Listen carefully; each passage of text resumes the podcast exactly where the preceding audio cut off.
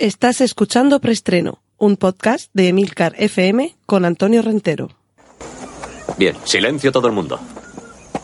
Motor. Sonido. Claqueta. Escena 1, toma primera. Acción. Saludos, tenía muchas ganas de retomar la grabación de preestreno. Las vacaciones es algo que ya quedan, queda atrás, queda en el pasado, pero es el momento de ponernos serios y retomar esta pasión que todos tenemos. El cine, las series de televisión y estar atentos y al tanto de todas las novedades. Os recuerdo que tenéis, uy, cuesta, cuesta volver a la rutina.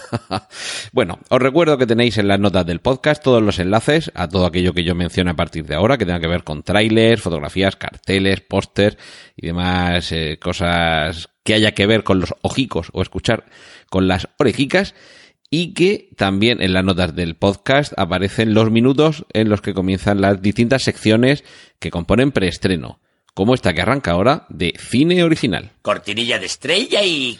Y tenemos un tráiler de Vice, Vicio, una película en la que el personaje protagonista es Dick Cheney, un personaje de, de la política americana, el vicepresidente del vicepresidente, el vicepresidente número 46 de Estados Unidos, que si no recuerdo mal, este era vicepresidente con George Bush. Y a quien tenemos de protagonista, quien tenemos encarnándole es nada menos que a Christian Bale, irreconocible, no solo porque haya engordado algo, sino, bueno, el corte de pelo, simplemente la, expresión propia de, su rostro parece haber cambiado y casi, casi se mete en la piel de forma real, sin maquillaje, no sería un caso como el de la última película de Gary Oldman, en la que interpretaba al ex eh, primer ministro británico Winston Churchill, en la que era más que claro que había capas de maquillaje sobre su rostro, en este caso no, es, eh, o sea, no hay látex ni nada, sino simplemente algo de maquillaje, el corte de pelo, haber engordado unos kilos y desde luego, ya digo, la expresión de su rostro, eh, echadle un, ojo al tráiler, si no estáis muy al tanto de quién es eh, Dick Cheney, buscad en, en internet y, y, echaréis, eh, vamos, os quedaréis sorprendidos de todo lo que tiene que ver con este personaje. Que dice, bueno, y a mí un poco que me, que me importa o que me interesa de la vida de este señor, de este vicepresidente. Eh, he dicho que, que, era con Bush, ¿no? Creo que era con Obama, con, con quien era el, el, vicepresidente. Pero bueno, la cuestión es que además del propio Christian Bale, tenemos también a Amy Adams, Steve Carrell, que cada vez se está prodigando más en papeles eh, dramáticos, en papeles serios, eh, alejándose de la comedia. Y Sam Rockwell, una, una película más que interesante, sobre todo a quienes les gusta ver en el cine cómo se trasladan algunas de las historias reales que hemos vivido recientemente y sobre todo en el caso de la política. Otro biopic sobre alguien que también sigue vivo, Elton John, va a ser el personaje protagonista, o es el personaje protagonista de Rocketman, cuyo tráiler también, eh, también podéis ver eh, a través del enlace que os ofrezco en la nota del podcast. En esta ocasión la, mm, va a llegar muy cerca de la película que también narra la vida de Freddie Mercury, que nos va a llegar, no lo sé si es este, bueno, llega este otoño, pero vamos, quiero decir que, está a punto de llegar. No van a coincidir en los cines por poco, pero lo, lo curioso es quién ha sido seleccionado para ser el protagonista. Taron Egerton, el, el, personaje principal de las películas de Kingsman o de el próximo Robin Hood, es el actor elegido para interpretar a Sir Elton John. Y hay que decir que por lo que aparece en el tráiler lo hace muy bien. Este actor es posible que recordéis cuando aquí en preestreno os hablé de él con, la inminente entonces Kingsman y en aquel momento me dio la sensación de que iba a ser un actor que podía dar mucho que hablar y efectivamente yo creo que con esta película va a, a demostrar sus dotes interpretativas y sobre todo, bueno, pues dotes dramáticas encarnando a alguien que existe y que es bastante conocido. Alguien que nos ha abandonado, lamentablemente, es Bart Reynolds. Por sí mismo ha sido uno de los nombres propios de, los galanes de los años 80 en el cine y su fama traspasaba la, la, pantalla, su carisma ha hecho que generaciones de espectadores le hayan cogido un cariño especial y se había anunciado, no lo puedo recordar, pero imagino que en su momento cuando se anunció, os lo comentaría aquí en preestreno, que Bart Reynolds iba a estar en eh, Eras una vez en Hollywood, la próxima película de Quentin Tarantino. Lamentablemente su fallecimiento va a impedir que le, que le veamos por última vez en la gran pantalla, además nada menos que con Tarantino a los mandos, y en su lugar ha sido eh, el actor Bruce Dern, el padre de Laura Dern, y desde luego gran actor que en estos últimos años no se ha prodigado tanto pero que desde luego en los años 70 y 80 sí que se labró una prolífica carrera. Como digo, va a ser Bruce Dern el encargado de sustituirle en el reparto. Uno por otro, sí que es verdad que son actores que físicamente no, a mí me parece que no son el mismo tipo de actor, ni en lo físico ni en lo interpretativo, sin querer hacer de menos ni a uno ni a otro. Son, creo que son dos actores con, una tipología de personaje muy diferente, pero en cualquier caso sí que va a ser interesante ver en la gran pantalla el trabajo de este grandísimo actor. Cortinilla de estrella y y entramos ahora mismo en la sección de eh, remakes, secuelas y demás hierbas. Eh, acordaos, acordaos de las películas originales de Disney en dibujos animados que ahora nos están empezando a llegar desde hace unos años en versión de imagen real. La última que se estrenará, no recuerdo ahora mismo la fecha, pero vamos, si no es eh, en este otoño, pues seguramente en, primavera, es Mulan. Eh, tenemos también pendiente una versión, en este caso no, esta me parece que es todavía más en imagen real, pero todavía con una mayor presencia de, de, la animación por ordenador, que es el libro de la selva, por aquello de animar a las fieras de manera fotorrealista. Pero el siguiente trabajo de la factoría Disney en cuanto a adaptación en imagen real de uno de sus clásicos, entre comillas lo de clásicos de animación, es nada menos que Lilo y Stitch y claro, ponía las comillas con lo de clásico, porque es que Lilo y Stitch es una película de animación del año 2002. Es decir, estamos ya en ese nivel de películas tan recientes como que tienen solamente 16 años. Les estamos ya haciendo un, un remake por la propia casa y en esta ocasión, pues como digo, en imagen real. Me imagino que en imagen real todo, excepto ese, esa, esa criatura tan particular que aparece en esta película, que está claro que estará hecha por ordenador, pero el resto, el entorno, los personajes, aunque haya también momentos en los que el entorno eh, se deba al retoque digital, pero bueno, la idea es que sea una película de imagen real. Eh, ya se ha anunciado por parte de Disney la puesta en marcha, es decir, que esperemos por lo menos un par de añitos para que, para que llegue a nuestras pantallas. Lo que sí que nos puede sorprender, y seguimos con remakes, secuelas y alargamientos de, de chicle, es la imagen con la que eh, desde su cuenta oficial en Twitter, perdón, en Instagram, el actor Sylvester Stallone nos ha anunciado su aparición en Rambo 5. Y es una fotografía en lo que se denomina plano americano, es un plano que va más o menos desde la altura de las rodillas hacia arriba, eh, de, del propio actor, de Sylvester Stallone, Además, eh, vestido como un cowboy, pantalones vaqueros, eh, no sé cómo se llama esto que se pone los vaqueros por encima de los pantalones, así como, como de piel para proteger esos pantalones, pues unos cubre pantalones de piel, camisa de cuadros, con sus dos bolsillos en el pecho correctamente abotonadicos, con su camiseta por debajo de la camisa, que se ve un poquito la manga larga de la camiseta por debajo de la camisa, aquí homenaje también, claro, a, ese, esa famosa frase descriptiva de nuestro querido Emilcar, con su camisita y su canesú. En este caso no lleva canesú, no quedaría muy masculino en un cowboy. Su, su reloj, sus guantes de, de piel, está justo en la fotografía en ese instante ajustándose los guantes. Sombrero de cowboy, de, ala ancha y mirada perdida hacia su izquierda. Mirada como reflexionando sobre lo que se le viene encima. Pues esa imagen tan poco asociable quizá al personaje de, de John Rambo es con la que ha comparecido Sylvester Stallone para que sepamos que viene por ahí, que está a la vuelta de la esquina, Rambo 5. Y otra película que también viene, de esta tenemos tráiler, todo esto, recordad, tenéis los enlaces en las notas del podcast, tráiler de Creed 2. Recordad Creed, es el apellido de Apollo Creed, el gran rival primero y luego amigo de Rocky Balboa, que cuando ya se agotaba un poco la, saga de, Rocky, llegó el momento de que se entrenara al hijo de Apollo Creed. Y la película Creed tuvo éxito, y ahora lo que tenemos es la segunda parte, Creed 2, de nuevo con Michael B. Jordan, interpretando a, no recuerdo nunca cómo se llama, sé, que tiene también algún nombre, no es, eh, si Apolo era el padre, pues este será Dionisios Creed, o también así algún nombre muy de, dios eh, del Olimpo, y desde luego con Sylvester Stallone eh, en la parte de entrenador.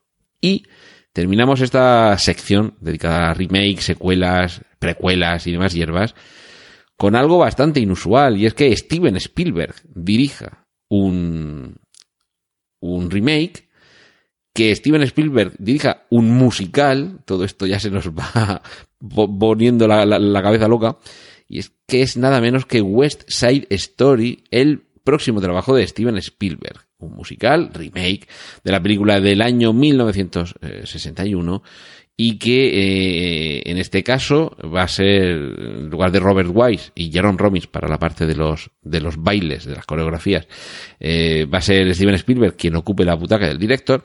Y de momento ya sabemos que será Ansel Elgort el protagonista de Baby Driver quien encarne a la versión más actualizada suponemos que esto va a estar ambientado en una época eh, más moderna que la del año 61.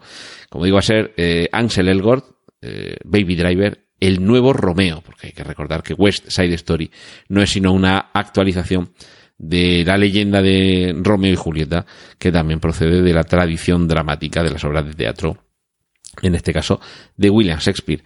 Mm, expectación máxima, por supuesto cortinilla de estrella y... Y vamos ahora con la sección dedicada a las series, a las series de televisión. En este caso, lo que ya podemos ver es el, el nuevo tráiler que desde luego nos permite comprobar ese espíritu oscuro que se nos anunciaba está ahí presente, de Las escalofriantes aventuras de Sabrina. Un título quizá demasiado largo, pero que debe quizás ser tan largo para explicar que se ha actualizado con un nuevo tono aquella serie de los años 60 de Sabrina. En este caso, la, actriz protagonista, recordemos que es la que aparecía como hija de, de Don Draper, el protagonista de Mad Men. Esta actriz cuyo nombre ahora mismo no, no consigo recordar, pero mm, que desde luego es una actriz más joven que la Sabrina original. Sí que es verdad que que también con esto lo que se puede pretender es aproximarse a un público adolescente y quizá también con ese tono algo más oscuro que se puede ver en este tráiler no, nos permite aproximarnos a ese público que está deseando ver algo un poquito menos naif de lo que ofrecía la serie original. Eh, creo que esta serie, vamos, el tráiler desde luego tiene buena pinta, seguramente los fans de la serie original, porque ya no tendrán edad de ser fans de esta serie, pero seguramente les puede gustar, aunque en lugar de Sabrina se hubiera llamado de otra forma. Y creo que quizá este, este sea parte del secreto que pueda tener eh, las nuevas, las escalofriantes aventuras de Sabrina. Eh, respetar en algún modo la esencia del personaje original, pero adaptarlo al tiempo en el que vivimos. Efectivamente, ya esa, esa etapa naif de los años 60 queda demasiado atrás como para que siguiera siendo creíble. Y bueno, volvemos de nuevo a quizá el mal de la actualidad. Tener que barnizarlo todo de un tono oscuro, lóbrego y atormentado. Pero bueno, es que las brujas siempre han tenido también un poco esa, esa tradición. Teníamos la tradición del cuento de hadas y el cuento de brujas y está claro que parece que, que el mal siempre atrae un poquito más. en la Navidad de este año podemos tener una sorpresa de las muy agradables. Es uh, la nueva temporada, la quinta temporada de Black Mirror, que todo parece apuntar que nos va a llegar en este mes de diciembre. Y entre esos nuevos episodios, recordemos que ya es Netflix la, la plataforma a través de la que podemos ver Black Mirror, de esta nueva temporada la mayor sorpresa puede ser un episodio interactivo en el que los espectadores podrán elegir su propia aventura podrán seleccionar el rumbo que toman los personajes protagonistas o el rumbo que toma la acción de mm, la trama de ese episodio. Y esto, bueno, las, las tecnologías que están hoy a nuestro alcance con, con la televisión en streaming bajo demanda a través de internet, es posible que faciliten esto mucho y además, aunque no es la primera vez que se hace, también hace poco Steven Soderbergh ha, ha realizado una serie de televisión que funcionaba con estas premisas, pero como digo, si bien no es la primera vez, es posible que esta además sea efectiva, entre otras cosas, precisamente por el tono habitual, por la temática habitual y por el funcionamiento de Black Mirror, que lo que trata es de alertarnos sobre los posibles peligros que puede tener el, el uso, el abuso o el mal uso de todo tipo de tecnologías que hoy nos rodean como algo habitual. Y lo que se tiene que empezar a convertir en habitual es que tengamos más contenidos más amplios y en otros sitios que no sea el cine del universo Star Wars. Y es que tenemos la serie Star Wars Resistance, Resistencia, eh, serie de animación en la que ya está disponible un, un vídeo que nos permite ver más allá del mero tráiler, ver en acción a esta resistencia de Star Wars y ver cómo este universo se va expandiendo cada vez más de una manera por fin completamente coherente, se está manteniendo la continuidad y además eh, esperemos que no agotando sus posibilidades y no haciendo que los espectadores empiecen a bajarse de estas, de estas naves espaciales. Cortinilla de estrella y... Y llega el momento de los, de los cómics, de cómo las viñetas llegan a la pantalla grande y a la pantalla pequeña. Estos días se estrena Venom, una nueva película ambientada en el, en el universo Marvel, eh, subsección Spider-Man, es decir, alguna conexión hay con el universo eh, Marvel que ya conocemos, porque Spider-Man ya se ha integrado en el Marvel Cinematic Universe, pero en este caso es completamente independiente de Spider-Man. Venom es uno de los villanos modernos más carismáticos de, de los que se enfrentan al trepamuros. Y en esta película, eh, en solitario, protagonizada por Tom Hardy, asistimos a una nueva versión del origen de este personaje. Recordemos que en los cómics eh, originalmente este personaje aparecía en la, en la serie limitada de Star Wars, ay perdón, de Star Wars, de Secret Wars, que era básicamente eh, donde el planeta donde el ser llamado todopoderoso llevaba a superhéroes y supervillanos para que se enfrentaran entre ellos y entretenerse un poco y como quedaban los trajes espiazaicos vivos, se nos quedaban hechos unos esceomos, los pobres superhéroes, había una máquina que les regeneraba los trajes. Y el traje de Spider-Man, pues se coló por ahí lo que se llamó luego un simbionte, que es un, un, ser vivo, que se adapta, en este caso se adapta a ti, te modifica el traje, tenía una serie luego de, de habilidades que se iban independizando y arrastrando al pobre Peter Parker a un abismo de oscuridad y en parte se subsanó de alguna forma en, las primeras películas de Spider-Man haciendo que llegara, que cayera en un meteorito ahí en mitad de Central Park cuando estaba Peter Parker allí con su chica, se adhiriera a él y a partir de ahí, bueno, pues tenemos una de las versiones del origen de Venom que ahora en el cine va a ser otra distinta.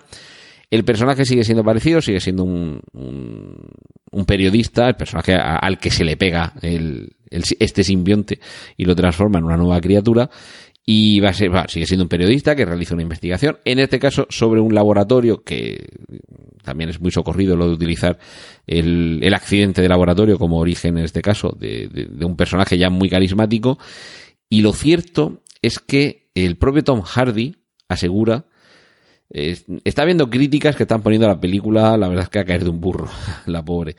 Pero Tom Hardy asegura que han quitado de la película sus 40 minutos favoritos de Venom. Es decir, ¿en qué se ha quedado esta película? ¿Y qué es lo que podía haber sido? ¿Y por qué no tenemos ya esa versión del director o versión aumentada con esos 40 minutos de metraje adicional con Venom en todo lo suyo, en el rostro y el cuerpachón de Tom Hardy? Estos son decisiones incomprensibles. Pero, en fin, tendremos que disfrutar de lo que nos han dejado y cruzar los dedos a ver si con suerte en unos meses hay una, una edición especial. Tenemos también un póster y un teaser trailer de la temporada 3 de Daredevil, esta esta serie pionera de las de superhéroes Marvel a través de Netflix.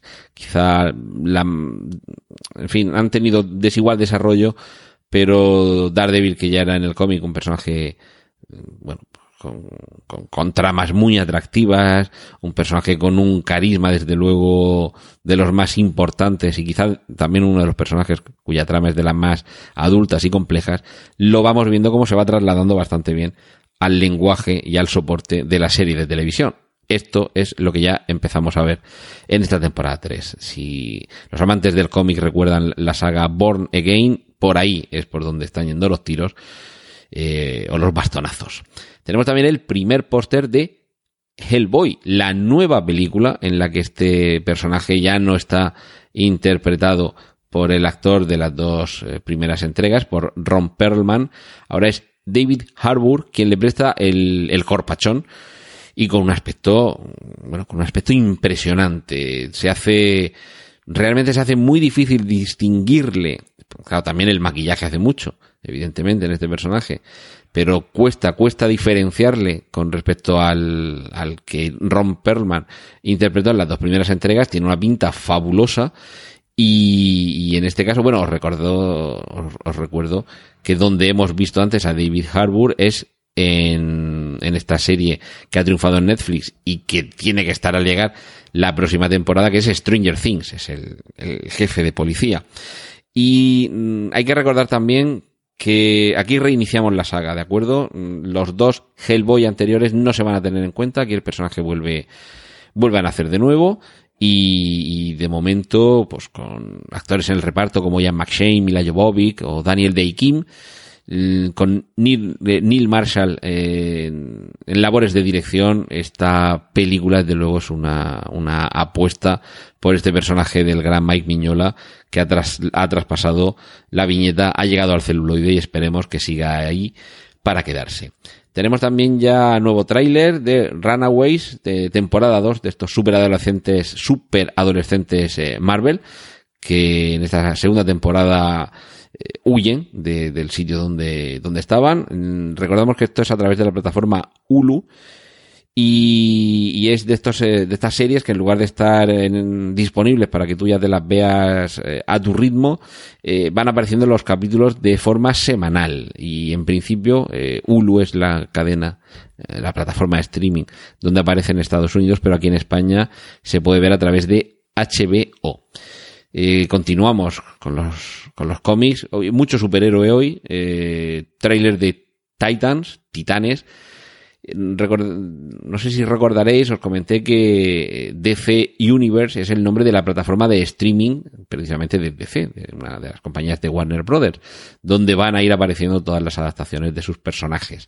En este caso, Titans es una, una apuesta fuerte, serie de imagen real, serie que, que pretende reforzar esa oferta de superhéroes en pantalla pequeña y que en algunos aspectos, desde luego, DC está triunfando, aunque a mí la mayoría de sus series, la verdad es que no me gusta nada, pero hay que reconocer que está triunfando, que está teniendo muchísimo éxito de público, y esta de Titans, desde luego, mm, a través del tráiler, mm, parece que, va a ofrecer también algo más que interesante. Para terminar, eh, un tráiler extendido de X-Men Dark Phoenix, que ha sido uno de los trailers que han aparecido durante este verano. No voy a tratar de ponerme al día con todas las noticias de este verano porque sería inútil, pero sí que he querido recuperar para esta, para esta sección por lo menos quizá los dos trailers más impactantes de estos últimos meses. Como digo, el de X-Men Dark Phoenix y finalizar, cómo no, con ese teaser de la película en la que Joaquín Phoenix encarna a un nuevo Joker que todavía tenemos que verlo en acción, pero desde luego es posible que rivalice mucho y que hasta le moje la oreja al Joker de Heath Ledger, que para muchos, y me cuento entre ellos, ha sido el mejor Joker que hemos visto hasta ahora en las pantallas. Cortinilla de estrella y y vamos a ir finalizando por esta semana. Vamos con la sección de adaptaciones.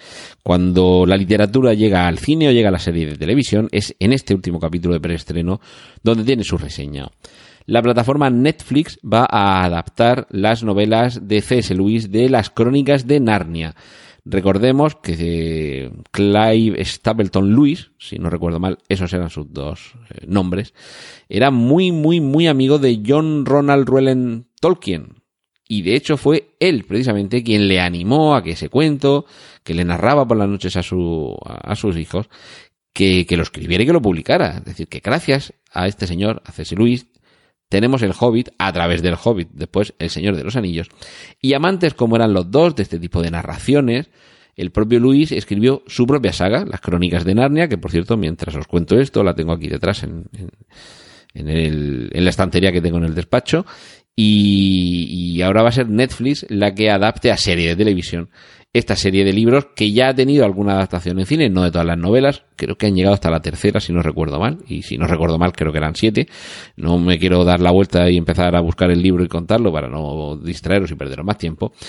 Y, bueno, pues esta va a ser una, sin duda, uno de los proyectos que seguramente Netflix va a tratar con mucho cariño, precisamente por eso, por ser no un trasunto, ni una respuesta, ni un espejo. No, los fans del Señor de los Anillos no penséis que esto es otro Señor de los Anillos, pero bueno, no deja de ser una historia de, fantasía y, desde luego quizá no ha sido tan popular a lo largo de las décadas, pero sí que es una lectura muy recomendable e imagino que en serie de televisión eh, todo lo que suponga tirar de algo de probado éxito eh, sigue siendo una apuesta importante y seguro que el resultado mantiene el nivel habitual en las producciones de Netflix.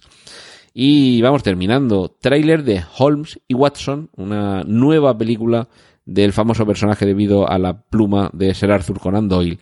En este caso en clave de comedia. Mm, de los dos actores, el que hace de Sherlock Holmes personalmente no puedo con él. No, no, no entro, lo siento. Tampoco me gustan los morancos, ni cruz y raya. Yo pues soy de otro tipo de humor. Y pues me gustan Famino Cansado y Len Lutier, que le vamos a hacer. Y el gran, yo, soy de tip y no soy de col. Y, a mí me parece que en este caso estos tip y col, pues hay uno que no puedo con él, que es Will Ferrell, que encarna a Sherlock Holmes. Y sin embargo, esta película sí que me interesa por quien interpreta al Dr. Watson, que es nada menos que John C. Reilly un magnífico actor, creo que, que quizá podría haber estado llamado a mayores destinos, aún así, en todos sus personajes habitualmente secundarios, deja claro que es uno de los grandes. Y, bueno, pues tenéis ahí el tráiler, una, una nueva versión de estos personajes inmortales. Y vamos a terminar con la próxima película de Kenneth Branagh, que reincide en adaptar a Agatha Christie este año hemos tenido Asesinato en el Orient Express y como ya pasó también en el cine con las películas del mismo título, protagonizadas en aquel caso por Peter Ustinov en el papel de Hercule Poirot, pues en este caso Kenneth Branagh sigue dirigiendo, sigue protagonizando y se va a Egipto.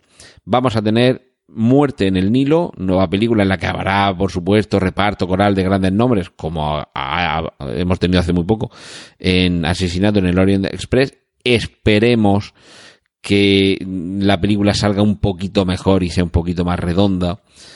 Y en este caso, desde luego, lo que sí que vamos a tener es el magnífico trabajo de Gal Gadot, que es, encantadora esta chica. Eh, además, en un papel dramático, en papeles en los que todavía no se está prodigando mucho. Recordemos que tampoco es que tenga una carrera cinematográfica muy extensa, sobre todo Gal Gadot es eh, conocida por ser eh, Wonder Woman y precisamente en estas películas de, de, lujo, de glamour, ambientadas en otra época, es donde eh, una mujer con esa belleza tan clásica y tan intemporal como la que tiene ella, eh, puede quedar en pantalla de manera fastuosa. Pero además es que precisamente en este tipo de películas, una película de intriga, una película ambientada en la época, de, de finales de, perdón, de, de, sí, de principios del siglo XX, eh, es donde quizá, si, si realmente hace gala de unas dotes interpretativas como las que da a entender que tiene, desde luego no, no es que haya hecho unas películas hasta ahora de, de, gran profundidad dramática, pero está claro que, que la chica desde luego se sabe mover delante de la cámara y encarnar un papel.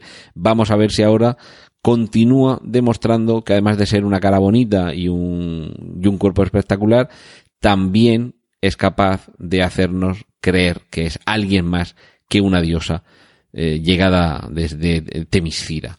El, el, resto del conjunto, yo realmente no soy demasiado optimista en cuanto a las posibilidades de esta película, pero En fin, evidentemente, es de esas películas que, que no hay que perderse, porque si probablemente no sea la mejor que podamos ver esa semana, ese mes o incluso ese semestre, al menos eh, sí que estaremos viendo a grandes actores en acción, una cuidada ambientación, y si el resultado no nos satisface del todo, desde luego es más complicado que nos aburramos, porque la base de la que partimos con Agatha Christie, desde luego, no va a dar para aburrirnos. ¡Y corten! Gracias por escuchar Preestreno. Puedes contactar con nosotros en emilcar.fm barra preestreno, donde encontrarás nuestros anteriores episodios. Genial, la positiva.